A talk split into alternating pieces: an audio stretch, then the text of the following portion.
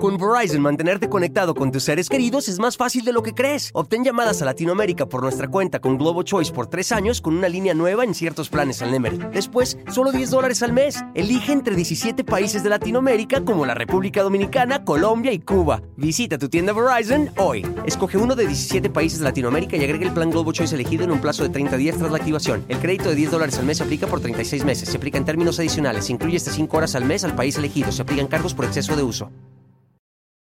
Hola, ¿qué tal? ¿Cómo les va? Bienvenidos. Me da muchísima alegría saludarlos. Mi nombre es Felipe Cruz, el Philip, y es un gusto poder estar con ustedes en este fin de semana. Oigan, se nos acaba el mes de febrero de este año 2023 y bueno, pues vamos rapidito, rapidito con este año, porque además este mes es cortito, apenas tiene 28 días, entonces estamos a escaso, pues menos de una semana, ¿no? Ya para empezar con el mes de la primavera, oigan, ya cuando se llega el 21 de marzo y los tremendos calorones que ya empiezan, por cierto, pues ya es, es momento de darle la bienvenida a la primavera, se va el invierno, se va el frío, se van las chamarras y a pasarla muy, muy, muy a gusto porque aquí en este canal del Philip siempre deseamos y procuramos que ustedes estén súper, súper bien. Oigan, en esta noche les quiero platicar historias que tienen que ver con, bueno, miren, vamos a hablar desde aquellos personajes que ganaron su buen dinerito y que al día de hoy no tiene, bueno, murieron de hecho en la ruina, enfermos, pero también vamos a hablar de una familia.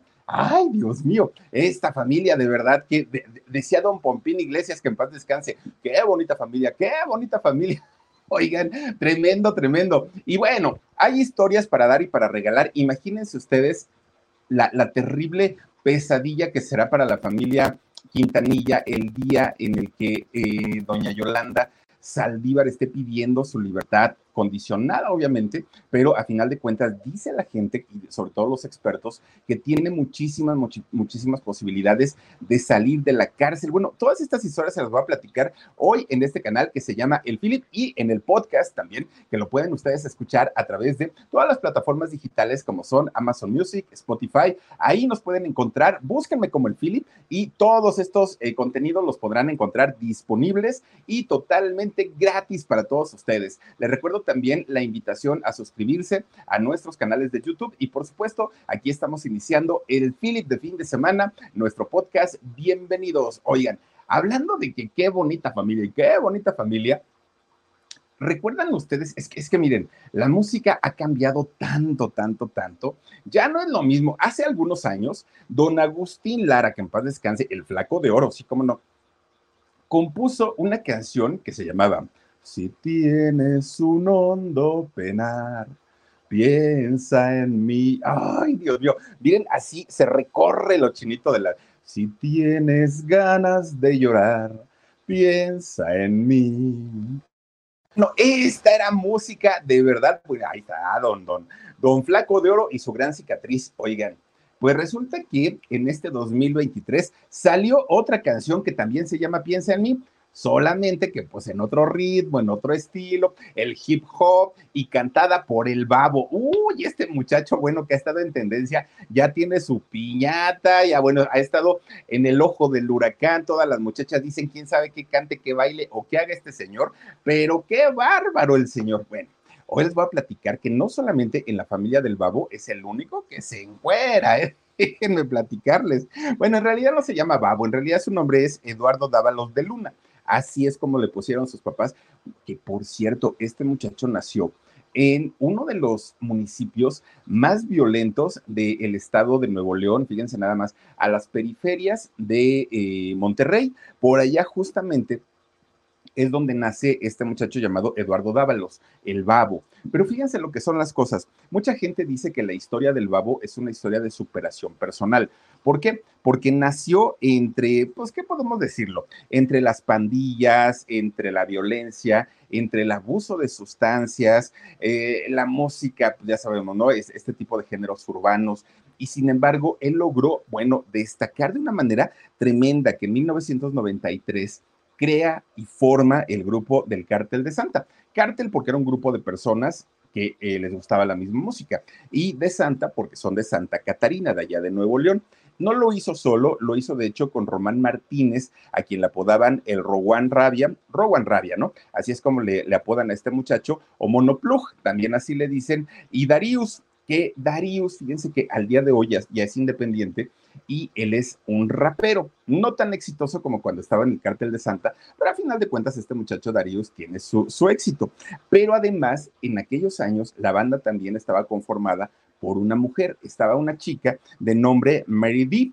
Y resulta que Mary D, aparte muy jovencita, se convierte en pareja del babo en aquellos años. Y fíjese que tienen un, eh, un hijo. Pues resulta que el hijo que tienen le ponen eh, por nombre Eduardo y le apodan el babillo. Pues obviamente, si era babo papá, pues al chamaco le ponen el babillo. Bueno, pues poco a poco empiezan a crecer, ¿no? Eh, como grupo, me refiero, empiezan a tener más fama. Cuando llega el año 2002, estos chamacos se convierten en tremendo éxito. Miren, ella es justamente quien fue pareja de, del babo. Tiene como el mismo estilo, ¿no? Pues obviamente los tatuajes y, la, forma de vestir de color oscuro, el cabello muy negro, en fin, son, son como del estilo. Bueno, pues resulta que ya cuando estaban en la cima de su carrera, cuando ya vendían una cantidad importante de discos, cuando ya tenían muchos fans, cuando el grupo del Cártel de Santa ya eran mencionados no solamente en las fiestas, ya eran mencionados prácticamente en todos lados, pues resulta que llega el terrible año del 2007, en 2007, fue por ahí de marzo, si no estoy mal, de, del 2007, de hecho, fíjense, fue el 30 de marzo, cosa, cosa rara, cosa curiosa, Selena Quintanilla muere un 31 de marzo, bueno, Resulta que el 30 de marzo, pero del año 2007, lo de Selena fue en el 95, pues resulta que, fíjense, Babo tenía un gran amigo que mucha gente decía que estaba en la banda, otros dicen que no, pero este hombre llamado Ulises Najid Buenrostro. Ulises era gran amigo de, del Babo, muy, muy, muy su amigo, se querían mucho, se apreciaban bastante y pues hasta ahí todo bien. Pero resulta que así como Babo tenía un gran amigo, también tenía sus enemigos. Y uno de estos enemigos que el Babo tenía era Juan Miguel Chávez Pimentel, a quien le apodaban el Mickey. Bueno, pues el Mickey era el chofer, el chofer del cártel de Santa. Él era el que llevaba todo el equipo, lo cargaba y lo instalaban y todo el rollo, ¿no? Pues resulta que el Babo y este muchacho, eh, Juan Miguel Chávez Pimentel, ya tenían problemas, pero desde mucho tiempo atrás pero pues todos en la banda trataban de calmar una parte y la otra, entonces no había problema. Pero resulta que un buen día este muchacho, eh, Juan, Juan Miguel Chávez Pimentel, invita a Ulises a una eh, parrillada en su casa que una, pues imagínense allá en Nuevo León ¿no? y, en Monterrey, pues una carnita asada, oigan, pues le reencanta todo eso. Y resulta que no invitan a Babo y no lo invitan justamente porque sabían que había rencillas con Juan Miguel. Pues resulta que ya al momento de, salir de esa reunión familiar, en donde además estaba presente la mamá de Juan Miguel, pues eh, se encuentran a Babo. Ellos, tanto Juan Miguel y Ulises, ya llevaban algunos alcoholes, ya iban un, poquito prendidones, ¿no? Y eh, se encuentran a Babo en la calle y Babo estaba ya también muy tomado, mucho, muy tomado. Empieza la discusión tremenda entre el Babo, entre Miguel Ángel, eh, Ulises quería pues ahí como mediar la situación, pero ya con, con vino en la sangre, pues obviamente se alteraron muchísimo y Babo saca una pistola. Al momento de sacar una pistola, eh, tratan todavía de, Ulises es quien trata de calmar las cosas, pero Juan Miguel, Juan Miguel Chávez, empieza a retarlo. Ay, eres una gallina que ni te atreves a disparar, nomás eres puro pico, y le empieza a decir cosas al babo. Y el babo entonces, como para tratar de amedrentarlo, suelta un plomazo, suelta un disparo. Pero ese disparo lo dirige hacia el piso y del piso rebota y le pega a Ulises. Ulises cae herido de muerte. Imagínense nada más la, situación tan terrible. Bueno, dicen por ahí que todavía estos dos personajes, Babo y, este eh, hombre, Juan Miguel, se hacen de una discusión y se van alejando del lugar llegan a un punto en donde Babo le dispara en las piernas, un balazo en cada pierna a este señor Juan Miguel Chávez. Y entonces ahí queda tirado Juan Miguel, pero Ulises queda muy, muy, muy alejado de ahí. Bueno, pues resulta que se llevan a la prisión a Babo. Obviamente, imagínense, aparte portación de arma, aparte había, pues de una manera directa o indirecta, matado a uno de sus amigos y por si fuera poco, pues tenía, le había dado disparos al otro. Entonces le dan una sentencia que, según lo que iban a determinar ya al último, al último, La mínima iba a ser 25 años de estar en la cárcel y la máxima iban a ser 40. Pues Babo dijo, bueno, pues ya ahí voy a estar, ¿no? Eh, un, un buen rato. Se empieza a relacionar con esta gente de lo peorcito, ¿no? Porque dijo, no me conviene juntarme con gente que haya hecho delitos menores porque van a salir rápido, rapidito se van a ir. Y si yo me empiezo a relacionar con gente que, que ha cometido delitos bastante graves, ellos sí se van a quedar conmigo por los 20, los 40 años que tenga que estar yo aquí. Con Verizon, mantenerte conectado con tus seres queridos es más fácil de lo que crees. Obtén llamadas a Latinoamérica por nuestra cuenta con Globo Choice por tres años con una línea nueva en ciertos planes al Nemery. Después, solo 10 dólares al mes. Elige entre 17 países de Latinoamérica como la República Dominicana, Colombia y Cuba. Visita tu tienda Verizon hoy. Escoge uno de 17 países de Latinoamérica y agrega el plan Globo Choice elegido en un plazo de 30 días tras la activación. El crédito de 10 dólares al mes se aplica por 36 meses. Se aplica en términos adicionales. Se incluye hasta 5 horas al mes al país elegido. Se aplican cargos por exceso de uso. Babo se empieza a relacionar con ese tipo de gente y se porta muy mal dentro de la cárcel. Lo meten un día, imagínense, alapando a la, a la celda, de castigo y ahí lo dejan cuatro meses al Babo. Cuatro meses en donde comía una vez al día, era un lugar húmedo, no había luz, no había contacto ni comunicación con nadie y obviamente todo esto pues endurece el carácter del babo y ya no, ya, ya no veía el momento de salir pero para desquitarse con alguien, era lo que quería hacer pues cuando va saliendo, por circunstancias increíbles que parezcan, resulta que el babo es llamado hacia los juzgados y ahí le dicen, oye, que si pagas 130 mil pesos puedes agarrar tus chivas y ya irte. Pues Babo dijo, ¿cómo? Pero eso, como, ¿por qué o qué? Pues tú nada más haz lo que te estamos diciendo, ¿pagas o no pagas? Claro, dijo el babo, ya había sido famoso, ya había vendido discos, sacó sus 130 mil pesitos, ahí están, y lo dejan libre sale de la cárcel el babo y retoma su carrera, ¿no? Otra vez empieza pues ahí a, pero fíjense que cuando sale, ahora comienza ya no tanto a buscar venganza, sino lo que busca es salir adelante, luchar por su hijo y además de todo se convierte en todo un señor empresario puso un negocio de tatuajes, puso una barbería, vende su línea de ropa, tiene otra línea de tenis, eh, abrió su OnlyFans en donde vende esta canción de Piensa en mí, la versión privada, la versión ahora sí que la, la más fuertota.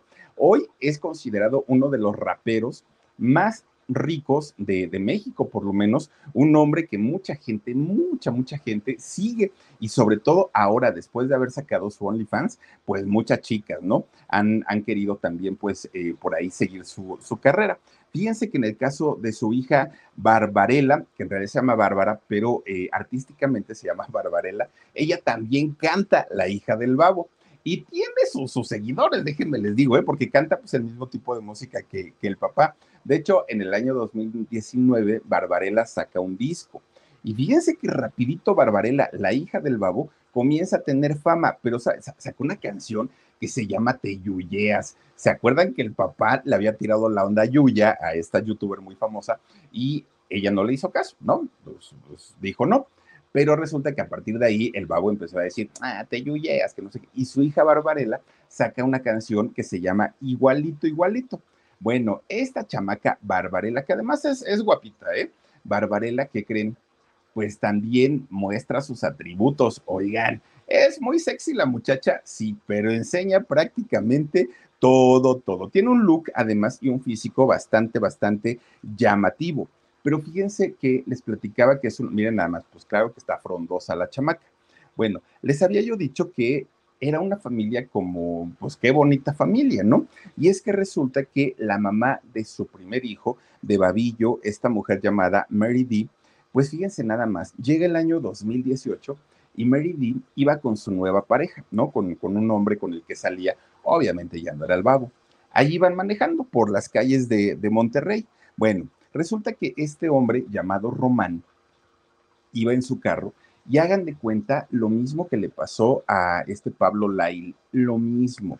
Un coche se, le cierra, este hombre muy envalentonado sale, no, se baja del carro para discutir con el otro, con, el chofer del otro coche y empiezan a hacerse de palabras. De repente, este hombre, Román, la pareja de, de Mary saca un arma, saca una pistola y empieza a amedrentar a, este otro chofer. se hacen de palabras e interviene Meridi. Y ustedes dirán, bueno, Meridi seguramente calmó, trató de calmar los, los ánimos y todo. No, hombre, ¿qué creen que hizo la Meridi? Empezó a gritarle, hijo de...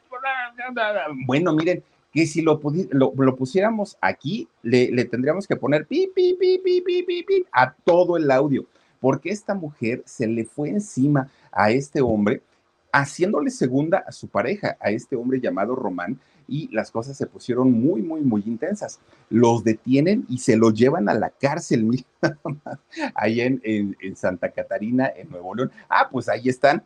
Bueno, Imagínense nada más, ahí fueron puestos a disposición, obviamente, de, la justicia de, Nuevo León.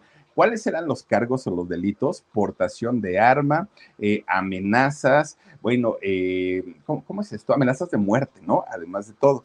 Bueno, pues resulta que cómo y de qué manera estos señores lograron salir lograron salir y pues ya no, ya, ya no pasó absolutamente nada. Ella ya estaba pues eh, más tranquila, ya no estaba de groserita y lograron evadir la cárcel.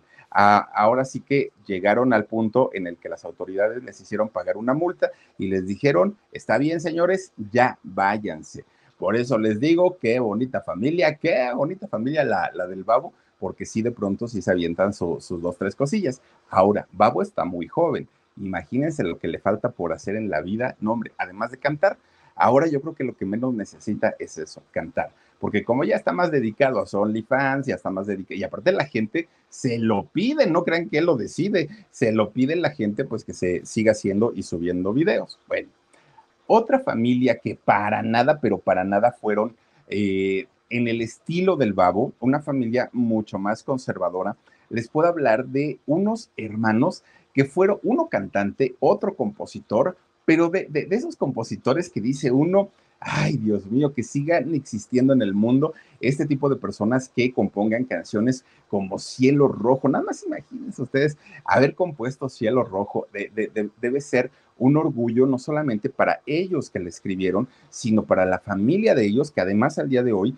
siguen ganando, siguen cobrando regalías, porque esa canción nunca pasará de moda y además la vuelven a interpretar nuevas, nuevos talentos y eso les genera pues bastante dinerito. Y me estoy refiriendo a los hermanos Juan y David Sáizar. Estos muchachos que bueno, oriundos de allá del estado de Jalisco y fíjense nada más, allá pues ellos nacen y crecen en una familia aparte de todo numerosa, ¿no?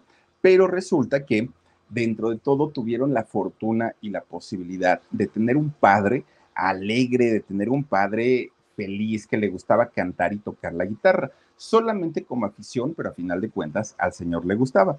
Y gracias a ello, pues en algún momento el Señor que hacía fiestas en su casa conoce a un personaje llamado Gaspar Vargas. Y este señor, don Gaspar Vargas, era nada más ni nada menos que el fundador del Mariachi Vargas de Tecalitlán. Imagínense ustedes nada más. Bueno, ahí es donde debuta David, su hijo, el, el mayor, debuta cantando con el recién formadito Mariachis Vargas de Tecalitlán.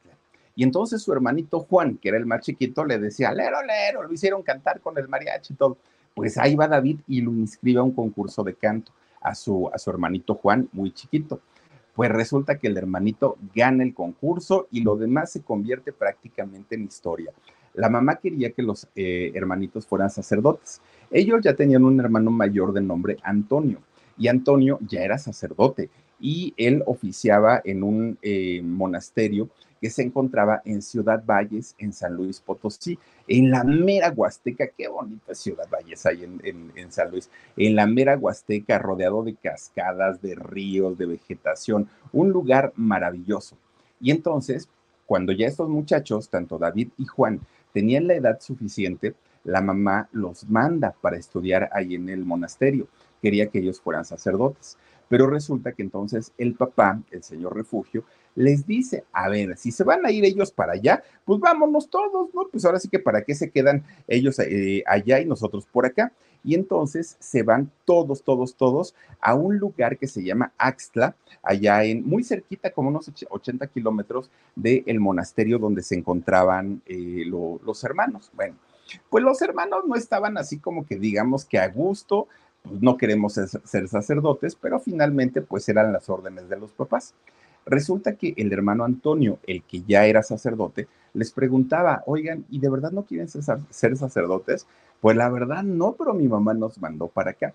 Bueno, vamos a hacer algo, dijo su hermano Antonio. Los voy a meter a los, al coro de la iglesia. Y si ustedes demuestran que tienen talento, les voy a ir dando más permisos para que vayan haciendo sus cosas artísticas. Bueno, todo estaba súper bien, la familia los iba a visitar, pero de repente los chamacos, estando en el monasterio, agarraron novia. Fíjense nada más que se supone que no podrían. Tenían novia y fíjense que llegaron, de hecho, a pensar en casarse con las novias de ahí del pueblo de, de Axtla. Pues resulta entonces que pasa algo.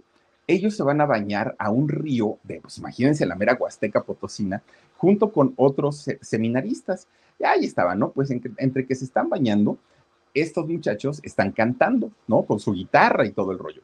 En eso pasan unos productores de la XCW de la Ciudad de México, los escuchan cantar, les ofrecen traerlos a la ciudad y le piden permiso a su hermano. Su hermano con todo, pues digamos que con todas las dudas del mundo les da permiso. Vienen a la ciudad, cumplen el contrato que tenían de grabar unos comerciales, perdón, unos programas que tenían que grabar dos programas con estos productores, pero se tienen que volver a regresar a Axtla. ¿Por qué?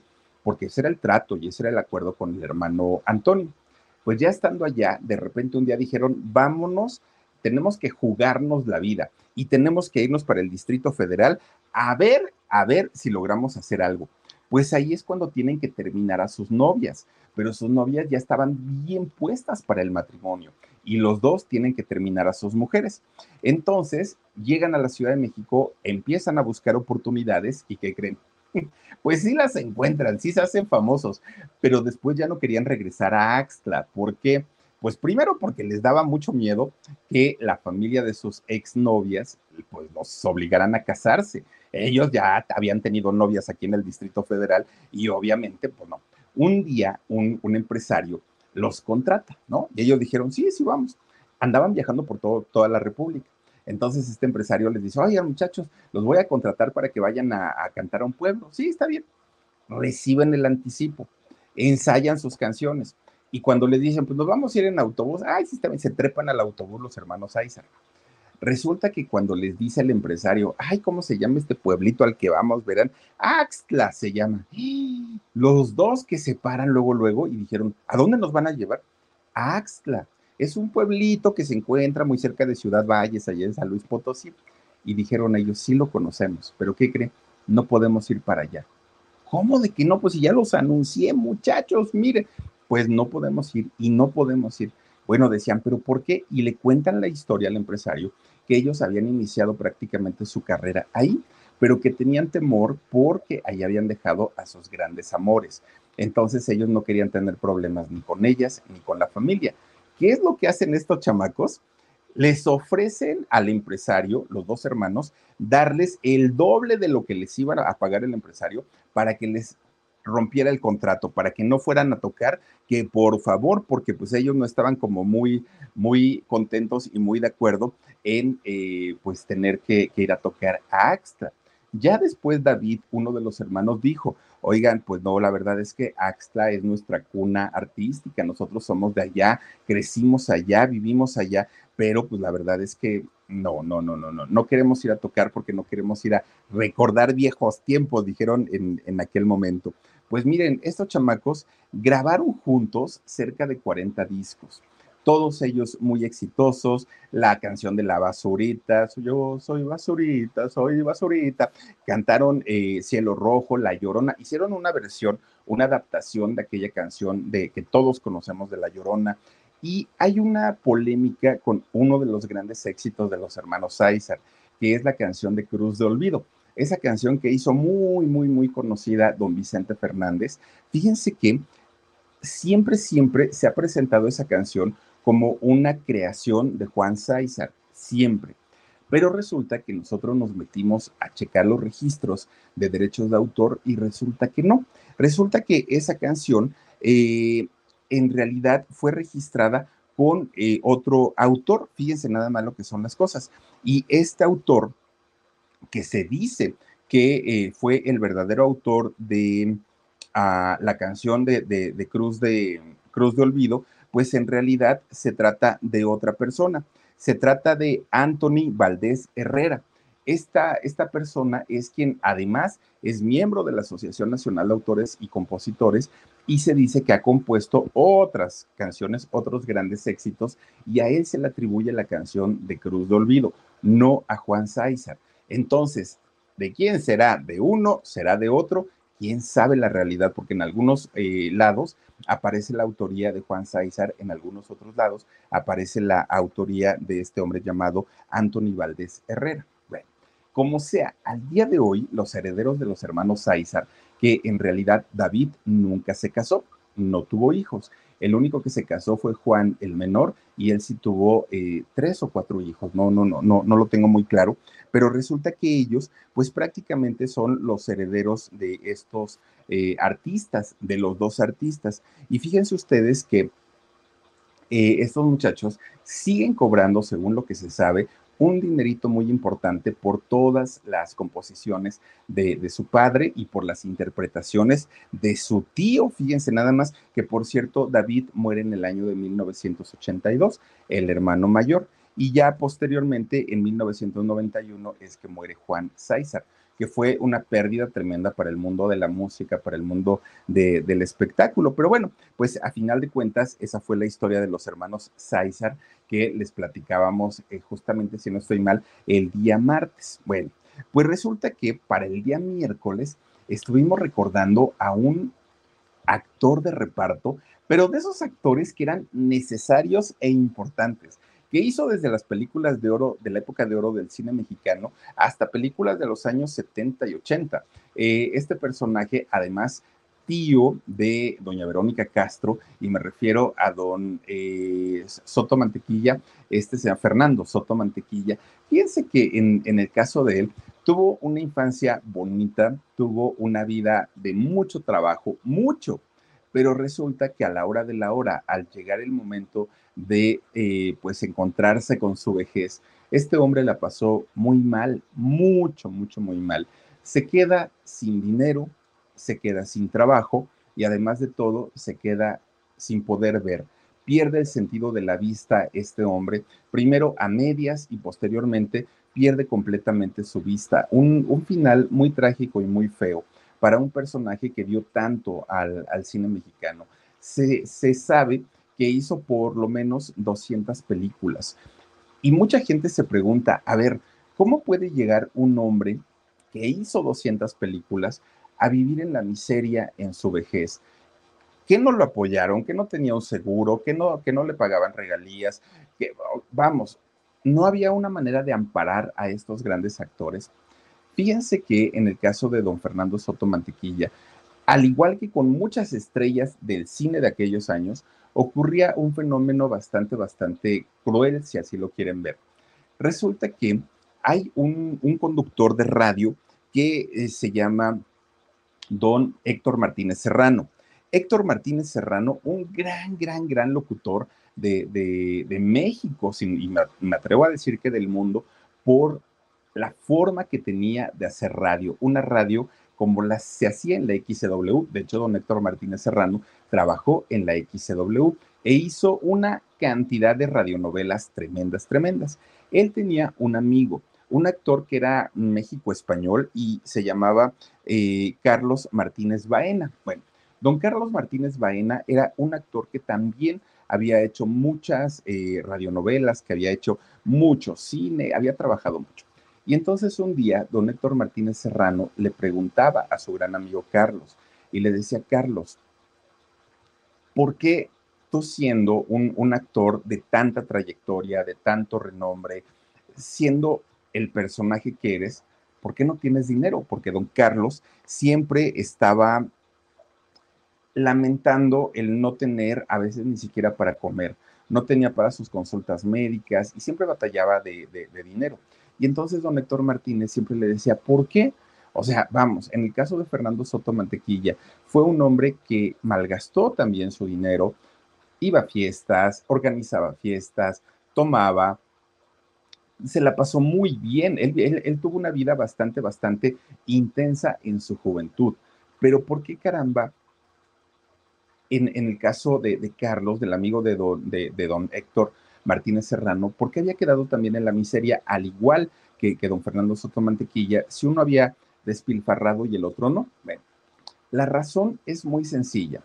De entrada, uno, en aquellos años, los contratos que se hacían con los actores de la época de oro del cine mexicano, la gran mayoría de las ocasiones, y sobre todo hablando de actores de reparto, probablemente no era el caso con los protagonistas, pero hablando de los actores de reparto, los contratos decían que una vez terminado el trabajo, ellos ya no iban a recibir ningún pago, ni por retransmisiones, ni por eh, derechos de, autor, por nada. Ellos simplemente estaban haciendo un trabajo, se terminaba el trabajo, les daban su pago y hasta ahí quedaba. Esto quiere decir que todas las veces que se han explotado esas canciones, esas eh, películas donde salió don Fernando Soto Mantequilla, pues sí, seguían enriqueciendo a las familias de los productores, directores, de algunos otros actores pero no de los actores secundarios. Y en el caso de Fernando Soto Mantequilla, aunque hemos visto muchísimas veces en televisión eh, Los Tres Huastecos, eh, Nosotros los Pobres, todas estas películas donde participó, pues él ya no podía cobrar nada porque su contrato así lo decía. Pero además hay otra cosa que tampoco les ayudaba mucho, y es que resulta que la industria del cine de esos años era una industria que no tenía tantos recursos. Entonces, aunque al día de hoy la vemos como, uy, la época de oro, no era precisamente porque les pagaran tan bien, era por la calidad actoral, por la calidad interpretativa, por la calidad de sus guiones, del reparto, de todo eso y de las historias, pero no precisamente porque les pagaran muy bien. A los actores protagonistas o a los protagónicos, claro que les iba bastante bien, pero no así en el caso de, de los actores de reparto. Entonces, sumado a esto, sumado a que no ahorraron y no previeron para su futuro, y sumado a la enfermedad de la diabetes que tenía don Fernando Soto Mantequilla, todo esto se fue acumulando y al final don Fernando muere en la miseria y muere prácticamente no viendo absolutamente nada en aquel discurso que dio por los 19 años de, el Teatro Blanquita.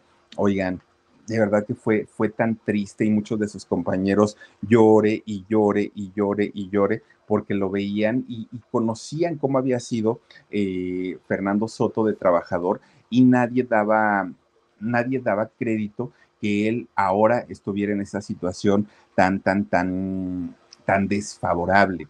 Ahora, caso contrario al de don Fernando Soto Mantequilla, fíjense que también hay, personas a los que la vida les sonríe tanto y les da tanto que uno no puede entender y dice uno, ay, me hubiera tocado que sea tantito, ¿no? De, de todo lo que tienen, porque hay gente que nace en cuna de oro, hay gente que de pronto nacen en, buena, en una buena familia, con posibilidades de tener una buena educación, con un talento, dos o tres talentos, eh, con, con, padres que los apoyan absolutamente en todo. Y uno dice, bueno, ¿y estas personas en qué batallarán? ¿Qué les hará falta en la vida? Pues aparentemente nada y su vida se torna en una vida rosa, literalmente. Y ese es el caso de Pablo Alborán, este cantante español, eh, que, que bueno, de entrada desde su bisabuelo de Pablo Alborán, ya traía un título nobiliario. A él lo, nombraron como el primer marqués de Alborán, imagínense nada más. Y de ahí, pues obviamente ya toda la familia fue de Alborán, ¿no? Y eh, estas familias y estos personajes, además de todo, contaron con la buena suerte de tener un talento. Y este chamaco, fíjense que eh, cuando empiezan a salir las redes sociales, él dijo, ay, si Justin Bieber pudo, si tal pudo, si, ¿por qué yo no? Y este muchacho empieza a subir sus videos musicales hechizos, armados en casa, en, un, en la sala de, de, su casa con una guitarrita, empieza a subir sus canciones al hi-fi. ¿Se acuerdan ustedes de estas redes, uy, redes sociales de antaño? pues Pablo Alborán empieza a, subir en estas plataformas su, ¿cuál era el otro? MySpace, ¿no, Dani? Era, era la otra, la otra este, red social. Y resulta que cuando en el 2005 abren YouTube, pues mucha gente tenía la duda, ¿no? ¿Qué será? ¿Funcionará? ¿Te robarán? ¿Qué pasará con YouTube? Nadie teníamos una idea en aquel momento. Pues resulta que Pablo Alborán dijo, ah, se me hace que esto es bueno la sube su canción solamente tú al YouTube, oigan, bueno, casi 700 millones de visualizaciones tiene esa canción al día de hoy. Obviamente, después de subir eh, su canción, lo vio mucha gente, entre ellos productores que lo llevaron a una compañía disquera, lo, lo pusieron a, este, a grabar discos, a cantar. Y bueno, hoy por hoy, este chamaco es uno de los consentidos no solamente en España, sino además, bueno, ha venido a México y mucha gente lo conoce, mucha gente no, pero mucha gente sí sabe quién es Pablo Alborán y sobre todo lo ubican por el romanticismo a este muchacho. Ahí está eh, eh, Pablo Alborán, que digamos que el único, pues como tropiezo y no en su carrera fue el momento en el que se le relacionó con Ricky Martin que ellos dicen que no, ¿eh? pero bueno, todas las evidencias apuntaban lo contrario. Ahora, si sí pasó, pues que a todo dar, ¿no? Pues aparte de todo, los dos son guapos, los dos son jóvenes, los dos son talentosos, ¿qué importa finalmente? Ricky Martin acababa de tronar con su exnovio y em, por eso es que se, decía, ¿no? De este romance entre Pablo Alborán. Fíjense, un, un muchacho que al día, ah, se retiró, estuvo retirado dos años, de hecho, porque decía que pues la, la, fama le había caído de peso y su mamá se había encargado como de sentarlo otra vez, ¿no? De bajarlo de la nube. Y fíjense, a pesar de haber revelado posteriormente que sí efectivamente era gay, que, que sí efectivamente pues había tenido una pareja, un bailarín, la gente afortunadamente al día de hoy ya son temas que no asustan, ya son temas que la gente respeta,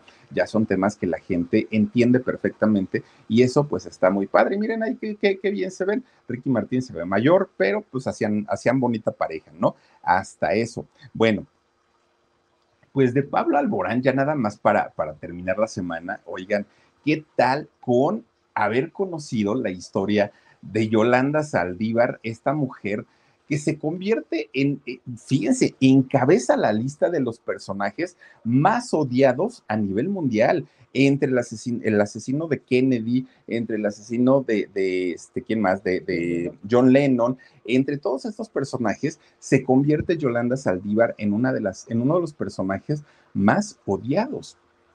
Pero por lo menos si algo a mí me causó mucha sorpresa y mucha impresión fue haber conocido la historia de Shelley Lares. Fíjense que esta, esta muchacha llamada Shelly Lares fue a la primerita que em, esta Yolanda Saldívar se le acercó para hacerle su club de fans. Fue a la primera que se la cantante de Tex-Mex, además de todo, a la primera que se le acercó para decirle, es que yo te sigo y de toda tu carrera me encanta. Ella ya traía un plan en su cabeza, pero el papá de Shelly Lares la mandó por un tubo a Yolanda Saldívar y le dijo, no señora, vámonos de aquí, yo no quiero este, tener nada que ver con usted. Pero llegó con un ambicioso Abraham Quintanilla y ahí sí le dieron la entrada, ahí sí le permitieron trabajar, porque además los primeros meses fue de gratis. Y entonces Yolanda Saldívar es cuando desarrolla toda esta historia trágica en contra de, de Selena Quintanilla. Y bueno, fue de verdad lo peor que le pudo pasar en la vida a Selena. Yolanda hasta el día de hoy sigue defendiendo que ella eh, es inocente, que ella en realidad pues lo único que hizo pues fue un, que, fue un accidente y que ella nunca quiso accionar el arma pero que pues habían dado las cosas, que ella quiso a Selena como si fuera su, su hija. Y fíjense nada más el juicio que se hizo allá en, en este, Texas, es que les iba a decir el lugar, pero fue en, ay, es que no me acuerdo si era San, era un santo donde se hizo el, juicio de allá de Selena. No, no, no, era San, San Diego, pero San Diego de, de Texas. Resulta que el jurado, seis hombres, seis mujeres, determinaron 11 votos a uno que Yolanda Saldívar tendría que ir a prisión. La gente lo aplaudió, pero además que iba a estar cadena perpetua en esa prisión. Todo el mundo dijo, qué bueno, que se pudra en la cárcel, decía la gente. El problema es que según las leyes de allá de Texas, una cadena perpetua alcanza como máximo 30 años en prisión. Después de 30 años, quien ha tenido eh, esta cadena perpetua puede apelar ante los juzgados y podría buscar su libertad condicionada. Ahora, Yolanda Saldívar ha estudiado leyes estando dentro de la cárcel, ha estudiado su caso, sabe perfectamente lo que hizo, cómo, cómo eh, lo hizo y además de todo sabe ahora cómo manejar el asunto con el jurado, sabe cómo manejar el asunto con los jueces y dicen que va a pedir el, próximo mes de abril del 2005, eh, sí, abril del 2005, 25, perdón, abril del 2025, va a pedir la forma de poder salir de prisión. Ahora, aquí tiene algo Yolanda Saldívar totalmente en su contra, y es que adentro de la prisión, hasta el día de hoy, 28 años después, Yolanda Saldívar no ha podido estar en toda la población. Ella está en una área restringida. ¿Y por qué? Porque las presas han amenazado con quitarle la vida por haber justamente eh, privado de su existencia a Selena Quintanilla. Ustedes imagínense nada más, si por alguna razón Yolanda Saldívar saliera de prisión, bueno, quién sabe qué podría pasarle. De hecho, Abraham Quintanilla, que está muy enterado de la situación de Yolanda Saldívar, dijo, pues yo no me, yo, yo preferiría que la señora se quedara aquí adentro, porque si sale, cualquier persona podría eh, atentar en contra de su vida. Digo, si lo dice Abraham Quintanilla, lo dice para dar ideas, seguramente. Entonces, pues quién sabe. Yo creo que lo mejor que podría pasarle a, a, Yolanda Saldívar es quedarse en prisión y terminar sus años ahí dentro. Porque si sale, miren, así como ella lo hizo de quitarle la vida a una, a una muchacha de tan solo 23 años, muy talentosa, muy exitosa y bella, aparte de todo, pues que no le podría pasar a ella. Entonces, yo creo que estaría muchísimo mejor quedando eh, dentro de la cárcel, porque al día de hoy Yolanda está en esta lista de los 10 personajes mundiales más odiados. Imagínense nada más. No sé si esté Carla Panini ahí o no, pero bueno, pues a final de cuentas, Yolanda Saldívar, pues sí, ella está buscando su libertad. Y miren, todos tenemos eh, derecho a luchar por una justicia, pero quizá esa justicia, quizá ella no la merezca. Entonces, pues si logra salir, pues nada más hay que avisarle que por acá afuera la andan buscando de una manera tremenda, tremenda a Yolanda Saldívar. Y si se queda allá adentro, pues yo creo que podrá respirar tranquila y podrá estar muy a gusto porque por lo menos la tienen separada del resto de la población. Pero en fin, pues ese fue nuestro resumen de la semana aquí en este eh, canal que se llama El Philip, en el podcast del Philip. Les quiero agradecer enormemente que nos hayan acompañado. Recuerden que el día de mañana, 9 de la noche, tenemos el alarido en vivo, totalmente en vivo. A ver a dónde nos vamos ahora hacia la calle y ahí los voy a estar esperando. Y el día lunes ya regresamos normalitos, programa en Shop 2 de la tarde. Y el Philip, ¿qué historia les tengo para el lunes a las 10.30 de la noche en el canal del Philip? Cuídense mucho, les mando besotes, pásenla bonito. Adiós.